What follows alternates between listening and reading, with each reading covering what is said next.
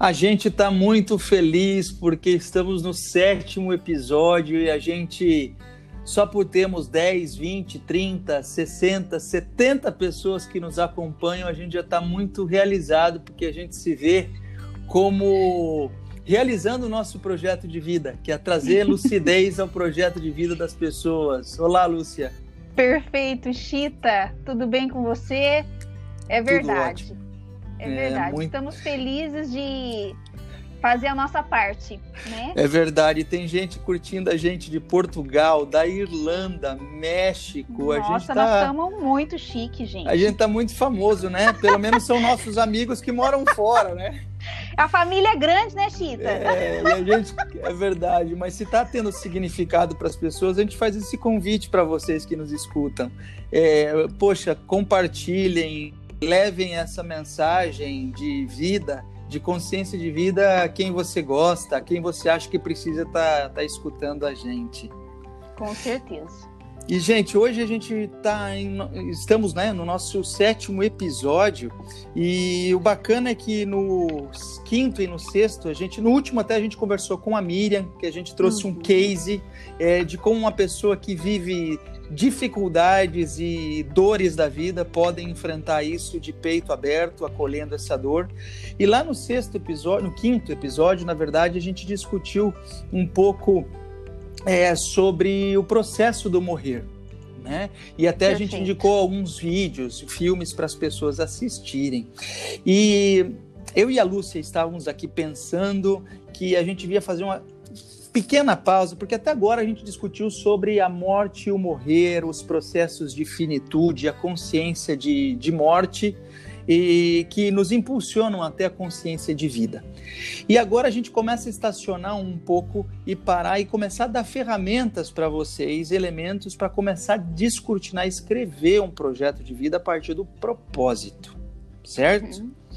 E é, a gente se lembrou muito é, de uma grande mulher, uma grande alma chamada Elizabeth Kubler-Ross, que sofreu no Dia das Mães inclusive uma, um derrame, ficou paralítica, se preparou para a morte e, pelo contrário, ela teve vida. Se decepcionou até porque ela se achava pronta para a morte, como ela até coloca no, na orelha do livro dela.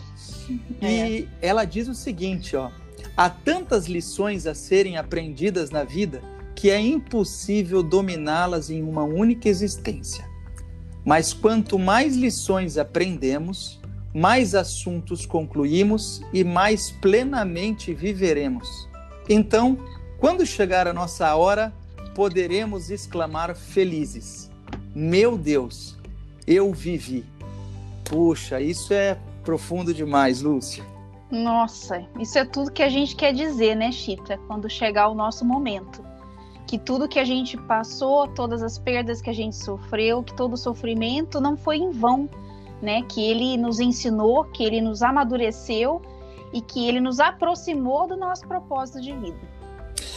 E ela escreve, até quando a gente tomou conhecimento, três livros que são comidos, bebidos pelos grandes cursos de medicina do mundo que procuram humanizar os futuros médicos, futuros uhum. é, psicólogos, pessoas, futuros profissionais que trabalham com a vida humana de maneira humanizada.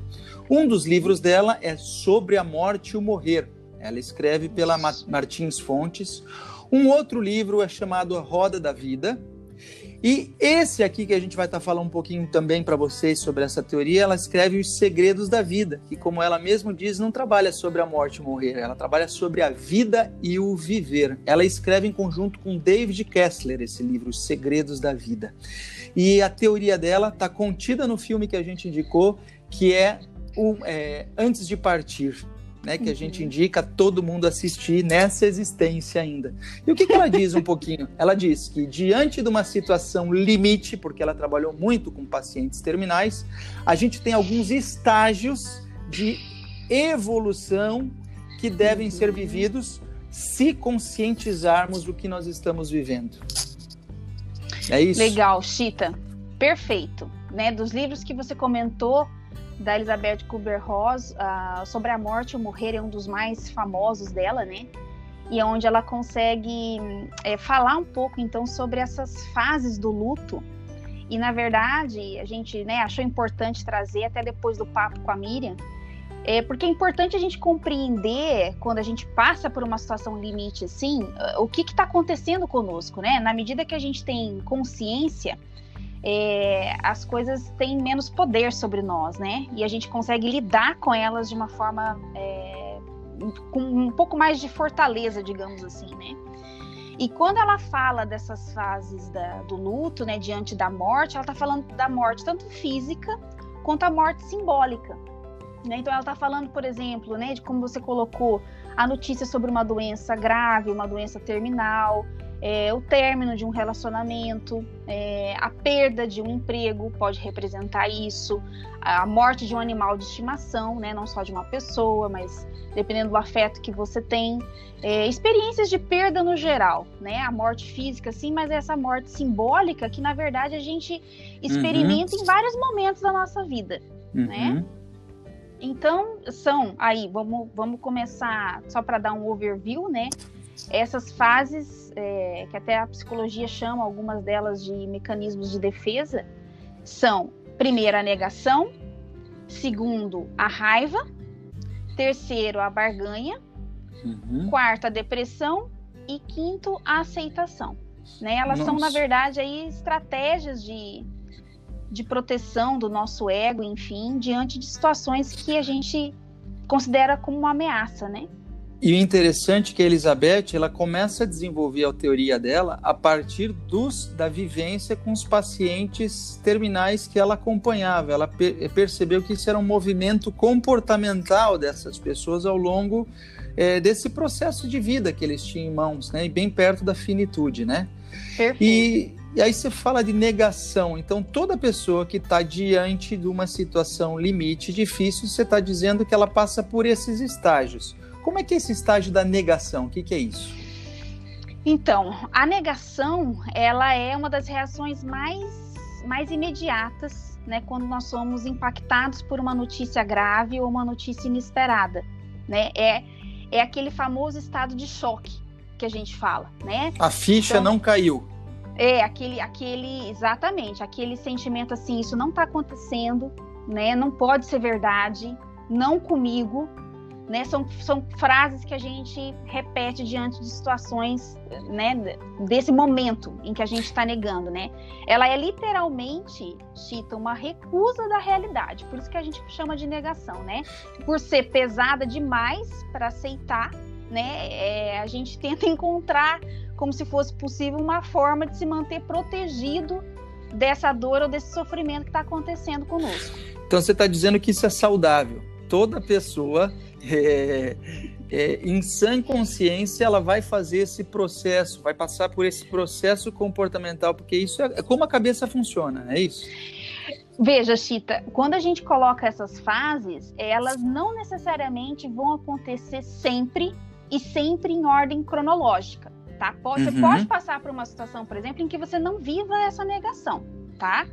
De repente, por exemplo, né, vou, vou citar aqui dois exemplos, eu posso citar, né? Um da perda do meu pai. Meu pai faleceu com 79 anos de idade e ele já estava doente. Então, quando eu recebi a notícia da morte do meu pai, eu não, eu não passei por, essa, por esse estágio né, da negação, uhum. porque aquilo dentro de mim já estava sendo assimilado de alguma forma, né? Então, isso não foi para mim, uh, eu não tive necessidade, talvez, de, de experimentar essa fase da, da, negação. Agora, pode ser que uma pessoa, ela tá com a espera de um diagnóstico, de um exame, e ela vá no consultório médico e o médico fala, olha, você tem tal problema, uhum. tal doença, e a pessoa fala, não, comigo não, não é possível, tá errado uhum. esse diagnóstico. É esse comportamento que você tá falando. É, ah. É, repete o exame, né? Tá errado. Eu, é, tá errado, eu vou repetir o exame, eu vou mudar de médico porque não é comigo. O que isso. ela pode vir fazer e ela tem que fazer. Contudo, é, é, isso que você está falando, a fase da negação é eu nego absolutamente isso que chegou no meu colo agora. É, e às vezes ela não é tão óbvia também. Vou citar aqui um segundo exemplo também que aconteceu comigo, né? É, eu tive também dentro da minha família a perda de pessoas muito jovens, né? Eu perdi um sobrinho é, um dos meus sobrinhos que eu perdi, ele estava com 13 anos de idade, isso foi em 2011. Uhum. E, na uhum. verdade, a notícia da, da doença do Thales foi é, um momento que eu me lembro até hoje, né? Nós perdemos ele num intervalo muito curto de tempo, né? Entre o diagnóstico e a morte dele foi uma, apenas, apenas uma semana aí, né, de intervalo. Mas eu me lembro exatamente no dia que a minha irmã me ligou é, contando sobre o diagnóstico da doença dele. Era uma leucemia hemorrágica muito, muito forte, muito grave. E eu lembro que, escutando a minha irmã ali, enfim, é, conversamos, eu estava sentada. Quando eu terminei de falar com ela, é, eu levantei e eu fui aguar as plantas porque era uma coisa que eu estava fazendo em casa, eu estava na rotina da minha casa, eu levantei e fui aguar as plantas. Então, por dentro eu estava é, destruída com aquela notícia, eu estava muito mexida mas de alguma forma foi, foi o jeito que eu encontrei de lidar com aquela dor. Então eu segui fazendo o que eu sempre, o que eu faria, né? Nossa, Lúcia. Uma conversa sobre qualquer outro assunto. Eu tô me lembrando aqui que eu estava na praia, meu pai faleceu, já falei isso, em março. A minha mãe no mesmo ano, sem eu esperar, falece em novembro. Eu estava na praia nesse verão e uhum. já era janeiro. Minha mãe tinha morrido em, em novembro. E aí eu falei com meu irmão no telefone e de repente falei assim: ah, eu tenho que falar isso para minha mãe. Falei assim: meu Deus, mas a minha mãe morreu, ela não tá mais comigo. Então assim, o processo de negação ele tá, tava me acompanhando naquele momento, né?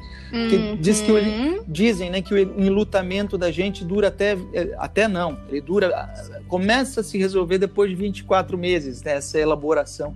E eu ali, tendo ela morta dois meses atrás, estava negando inconscientemente a, a morte da mãe. É isso. É, isso, isso é um ponto interessante que você fala, né? Que é, exatamente, ela não tem exatamente um momento para começar ou para terminar. Você pode viver mais de uma dessas fases ao mesmo tempo. Então, Entendi. não é porque você experimentou uma situação dessa que você não tinha ainda aceitado a morte da sua mãe mas você vivia de alguma forma ainda alguma espécie de negação. E a segunda fase é a fase da raiva. O que, que significa isso? Antes da gente falar da raiva, Chita, acho que só, é só importante comentar, né, que assim, é, o normal, o esperado é que essa negação passe, tá? Ah, Ela tá. precisa passar, né? Isso é importante falar porque senão ela pode desencadear a doença, Entendi. Né, doenças graves, como foi o exemplo, né, que a gente ouviu da, do próprio esposo da Miriam Gross, né, que nega uma perda muito significativa na vida dele e desenvolve até um Alzheimer por conta disso. Então, né? importante. Então é importante só sinalizar. Legal. É. E como fazer passar, né? Acho que a, a palavra-chave que a gente tem utilizado desde o primeiro episódio é consciência. O consciência. O que, que eu estou sentindo diante disso? Isso. Né? Uhum. Pô, eu tô negando. Perfeito. Beleza. Segundo, então, é a raiva. A segunda é a raiva, né? E ela vem, assim, ela acompanha muito aí a, a fase da negação. Ela é a indignação mesmo, né? É aquele sentimento de revolta que você tem diante dessa circunstância que você não escolheu, uhum. né? E uhum. que se impôs na sua vida. Então, é também um momento em que a gente se compara muito com os outros também, na fase da raiva, né? Então, você a pergunta clássica é por que comigo, né?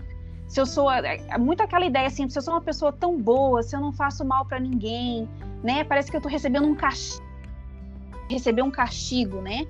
E aí parece que a vida do outro é um arco-íris perto da minha, né? É sempre melhor do que a minha. Então eu então, acho eu... que. Por que, que eu fiz pra merecer isso, sabe? Perfeito. Então eu neguei, quer dizer, o, o médico me deu aquele diagnóstico, não é comigo, eu vou procurar. Depois que eu passo por essa é, fase, eu vou pra raiva. Por que comigo? Se Deus existisse, uhum. é, não aconteceria isso comigo. É, é, não acredito mais em Deus. Tem tanta gente pior no mundo do que eu, porque eu, porque com meu pai. Meu pai sempre foi tão reto durante a vida. É isso. isso. Tá. É, é, é muito esse sentimento. E também é uma fase muito que normal isso. deve passar. Porque senão rancor, eu Ela... imagino que a pessoa leva pro resto da vida, esse sentimento é, é faz muito mal, né? É nocivo. É. To, todas elas cumprem essa função de, de proteger né, o nosso ego, a nossa tá. mente dessa dor. Ela, ela é um mecanismo de defesa mesmo, né? Por isso que a psicologia chama desse jeito. mas todas elas precisam esgotar. Né? Por isso que é importante a consciência, porque na medida que eu sei que eu estou negando alguma situação, ou que eu estou sentindo raiva, porque eu não queria ter perdido essa situação, não queria ter perdido aquela pessoa, é, isso me ajuda a elaborar. Né? E lembrar, né, Lúcia, que a raiva, veja só, primeiro eu neguei. A raiva já é um sentimento, embora é um, seja um sentimento negativo, é um sentimento Sim. legítimo que vai para além da negação, porque eu não nego mais, eu já sinto, Sim. eu já consinto Perfeito. que aquela, aquele problema é comigo. Né? Então, eu estou expressando Perfeito. É uma expressão, né, Chita? E a importância Isso. da pessoa sentir raiva, localizar a raiva dentro dela, né? Esses dias Muito. a minha filha falou assim: Eu tô com muita raiva de você. Eu falei assim: Por que, você está sentindo raiva? É porque você falou de um jeito que me magoou. Eu falei: Que tamanho que é a raiva? É muito grande. Aí dei uma caneta para ela, ela foi pintando, tem um quadro aqui no meu escritório, ela foi pintando o quadro, olha o tamanho da minha raiva. Então, quer dizer, importante eu sentir a raiva, é importante eu localizá-la. Né? Super. Né? Legal, legal. Super importante. Terceira fase, qual é mesmo? A terceira fase é conhecida como barganha, né? Hum. Ela é um tipo de. A barganha é um tipo de negociação, é um, um acordo, um pacto que você pode fazer com você mesmo, você pode fazer com Deus, com algum santo, né? Com outras divindades.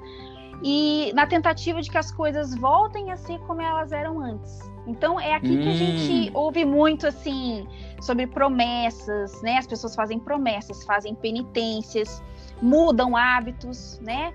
É, de, muitas vezes depois de um susto, de uma notícia que te impacta, isso te leva a mudar hábitos, a rever práticas na sua vida. Né? Peraí, então, Lúcia. A barganha tem a ver com isso. Deu uma confusão na minha cabeça. É errado Vamos fazer lá. promessa? É errado fazer promessa?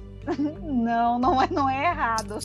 Inclusive, ela pode ajudar em muita coisa, né? Porque ela é, inclusive, uma, uma dimensão da nossa fé, uma expressão da nossa fé. E isso tudo faz parte, né? Tá. Mas é, é, é como se a gente estivesse ainda é, tentando resgatar aquilo que foi perdido né? Então, isso, é claro, às vezes diante de uma, de uma doença, por exemplo, isso não pode não ser fatal. Você pode ter um processo, inclusive, aí de cura, de transformação, e, e isso tudo é muito importante, é muito significativo. E então é, ela traz porque essa é uma fase que acontece, né? A gente tem diante de uma situação, um limite, de uma perda então você vai fazer todas as tentativas eu lembro, que tiverem na sua você mão. Você me fez lembrar de um caso de um para, para, é, paraplégico que ele falou assim: Nossa, é, eu hoje, estando na cadeira de rodas e mexendo só os meus olhos, eu ando e vou para lugares muito mais longes e profundos do que eu quando tinha todos os membros funcionando. Um pouco em cima de, de Elizabeth, né? Blair Rosa. Ela escreve um livro depois de ficar paralítica. Uhum. Então, olha só, então Sim. eu tenho uma notícia lá do médico que me passou um diagnóstico de uma enfermidade muito severa. Aí, primeiro eu nego, não é comigo. Segundo, é culpa de Deus, é raiva que existe em mim, a barganha. Se eu sair dessa, eu vou passar a ajudar uma creche. Se eu sair dessa, Por eu passo. Ah, entendi. Então você barganha aquela condição na tentativa de se safar dela, de sair dela. Isso de se livrar, de se livrar daquilo, né? Uhum. E, e, de novo, é uma fase que algumas pessoas podem vivenciar, outras não, mas isso tem é, é, uma, é, uma, é muito característico assim do período de, de perda, tá. né? é como passa. se a pessoa estivesse acordando de um sonho, né? É. E ela tá em... É, em muitos momentos é. é eu, eu quero. Essa fase é, da quero perda. sair disso. E depois tem o estágio Isso. que você falou, que é, que é a fase da depressão. A depressão que você está falando, essa é aquela patológica? A depressão como doença? Não, hum. não é, mas ela pode hum. vir a ser. Né? Mas, mas nessa fase não é. Ela é super natural, ela é super necessária, né? Como a gente já comentou aqui. Mas ela, ela como, como a negação também precisa passar, né? Caso contrário, ela deixa de ser um estágio e ela passa a ser um estado né? Então a gente às vezes até precisa de ajuda aí de intervenção profissional, médica, enfim, tá. É, até de, de, medicação pontualmente para poder é, é, fazer esse movimento. Mas a depressão, Chita, nesse caso, ela é a vivência do sentimento da tristeza. Tá. É o né? estágio da, da, perda. É como se eu dissesse Isso. a infelicidade. Tem até um livro, né? A infelicidade necessária, né? No mundo em que vende tanto medicamento para a gente fugir, né? Tanta droga para a gente fugir Isso. da dor Inclusive, existe uma indústria farmacêutica por trás, né? Que vende essas pílulas de pseudo-felicidades que tentam tirar essa sensação que a gente deveria sentir, que é a de tristeza profunda. Então, Exatamente. se eu estou diante desse diagnóstico, usando esse exemplo que a gente está trabalhando aqui, de que esse diagnóstico é muito duro e severo, eu nego. Depois, se eu elaboro, eu passo por uma fase de raiva, depois eu tento barganhar para tentar sair dessa, e aí é um passo uhum. maior para essa aceitação. Falou, de fato, eu tenho essa doença, eu tenho essa paraplegia, eu tenho essa, enfim, essa dificuldade iminente da minha vida. Não, isso é tristeza. É o isso. estágio melancólico de melancólico, tá, de melancolia, Exato. de dor. E, e, tá. Isso. E, e quando a gente tem uma perda vamos dizer assim, a perda física mesmo, a morte, né? Principalmente a morte de alguém que é importante para nós. Enfim, é, essa, essa fase, Chita, ela é realmente uma fase de, de fixação nessa perda. Hum. Né? Então, assim, isso é, isso é normal. É importante a gente falar. É normal e é necessário que a gente viva. Então, assim, é como se toda a nossa energia tivesse voltada para aquele acontecimento, para aquela perda. Então, é normal que a gente fique um pouco aéreo, né? Que as coisas pareçam Out, é, né? tá meio assim um pouco em é, meio com câmera lenta, né? As coisas são cinzas, né? O mundo é meio cinza pra gente. Então, às Nossa, vezes tem coisa assim, como comer, comer, tomar banho, coisas ordinárias, elas acabam eh, se tornando irrelevantes. A gente não nem pensa Nossa, nelas. Nossa, já tá falando aqui, tá passando um filminho na minha cabeça é, de quando uhum. eu, minha mãe estava em coma no hospital, eu ia daqui de casa do meu trabalho, eu ia trabalhar que nem um tonto, né? Assim, as coisas ficavam meio fora. Zumbi. Apenas um corpo andando, mas uhum. eu tinha que uhum. trabalhar porque eu precisava me ocupar. E aí, é, graças a Deus, eu tive um chefe maravilhoso nessa época, que é o Leandro. Uhum. É, até mando um beijão para ele. Ele permitia que sabia que eu não estava produzindo como devia produzir, mas sabia que eu não estava legal e permitia que eu visitasse minha mãe. O trajeto do meu trabalho até o hospital e depois do hospital para casa ou para o trabalho novamente parecia tudo em slowdown, assim, tudo devagar. Parece Isso. que o semáforo abria e eu estava e incrível um momento de muita lucidez, tá? Para mim acontecia isso. Sim. De tristeza profunda, Sim. pesaroso, de dor, Contudo, uhum. muito consciente. Muito consciente, interessante isso. É muito interessante. Eu tenho certeza que a gente falando aqui, quem já passou, né, por situações assim, de perda, enfim, de, de morte de pessoas queridas, vão se identificar, porque é muito normal, né, faz parte e é necessário também. Ela vai ajudar aí a chegar até essa última fase que é da aceitação de fato. E o que né? é essa fase? E, e aí? Exato. Essa é a fase, vamos dizer, final, mas não, a, não é a mais fácil, está bem longe de ser a mais fácil, né? Muito pelo contrário, né, Chita? Essa palavra aceitar, né, na nossa vida é uma das, das, das vivências mais difíceis, né? Então, é quando de fato você começa é, a acolher gradualmente essa situação, essa experiência da perda, né?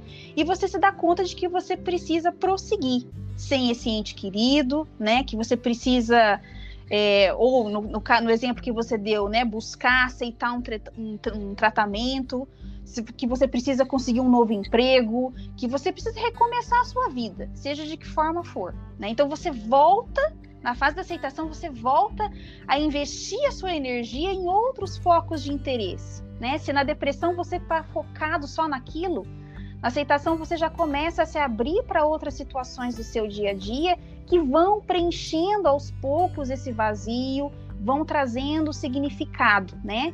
E aí é muito legal a gente resgatar o que a Miriam comentava, né, no, no outro, na outra conversa nossa, é quando você muda a pergunta do porquê para o para quê. Uhum. Né? Quando você para de perguntar por que, que isso aconteceu comigo e começa a dar significados. Para quê? Para que eu passei por isso? Entendi, né? para dar o significado e sentido, para dar o, o é.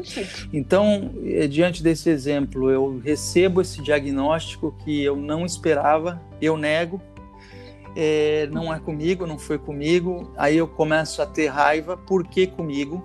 Depois eu dou um outro passo, olha, se não for comigo ou se isso mudar, eu vou melhorar, ser uma pessoa melhor, eu vou tentar ajudar alguém. Hum, Depois eu hum. consinto de fato, eu tenho essa doença em mim que eu não esperava, eu tô doloroso, dolorido por isso e depois, beleza.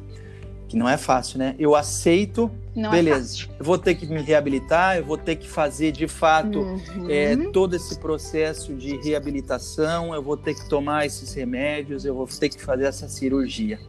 E aí, Perfeito. bacana isso, hein? Você encontra energias para, você encontra força para seguir adiante, né? Não é que você vai vai deixar de sentir a tristeza, Uhum. né? Que, você, que que tudo vai estar no lugar como era antes. Às vezes não. É normal que você, né, sinta muitas vezes a saudade, se pegue muitas vezes chorando, né? Então, como eu falei, ela não tem assim, não é tudo cronológico, não tem começo e fim certinho, né? A, a fase da a, essa dimensão das fases da perda, ela pode ser vivida mais de uma ao mesmo tempo, né? Mas na fase da aceitação, você já encontrou dentro de si recursos para lidar com isso. Você já, você já consegue direcionar a tua energia de vida de uma forma diferente. Finalizando então nosso episódio de hoje, que foi muito legal e dá pano para manga para a gente refletir, Dá. é saber que todos nós, de uma forma ou de outra, viveremos e passamos por esses estágios Uhum. comportamentais é, diante de quaisquer situações que sejam difíceis, imperiosas, que sejam situações limite, de, de não esperadas. E que a gente passa melhor ou menos melhor por esses estágios à medida que a gente vai tendo consciência do sentimento que a gente tem. É isso. É isso, é isso. A, a ideia de, de trazer essa conversa hoje foi muito nesse espírito, porque muitas vezes a gente experimenta tudo isso e não sabe o que está tá acontecendo com a gente, né? Então compreender faz toda a diferença. E acho que legal que você trouxe no começo e a gente vai finalizar com essa expressão é que se a gente não tem consciência desse momento, esse momento vai nos ter. E a gente acaba sendo conduzido e mergulhado às vezes só na raiva, só na negação e varia, né, de uma pessoa para pessoa, de acordo com a maturidade, com o momento de vida e com a consciência com a disso. situação, com a consciência, tudo isso vai fazer diferença. Mas não tenha dúvida que é, o inconsciente ele tem uma força imensa sobre nós. Então, na medida que eu domino mais o que está acontecendo, eu sei melhor o que está acontecendo, eu tenho mais força para lidar com isso. E, e você que está passando por esse momento, conhece alguém que está passando por esse momento da vida, não tenta resolver isso sozinho, não. Né? É, passe esse podcast para alguém, procura um profissional de saúde, um psicólogo, Procure ajuda, ajuda. com pessoas do seu núcleo de convivência e de, de, e de confiança, né? Confiança, para perfeito. que você possa elaborar de maneira melhor e poder dizer o que Elizabeth Kubler é, Ross disse: Meu Deus, eu vivi. Vivi.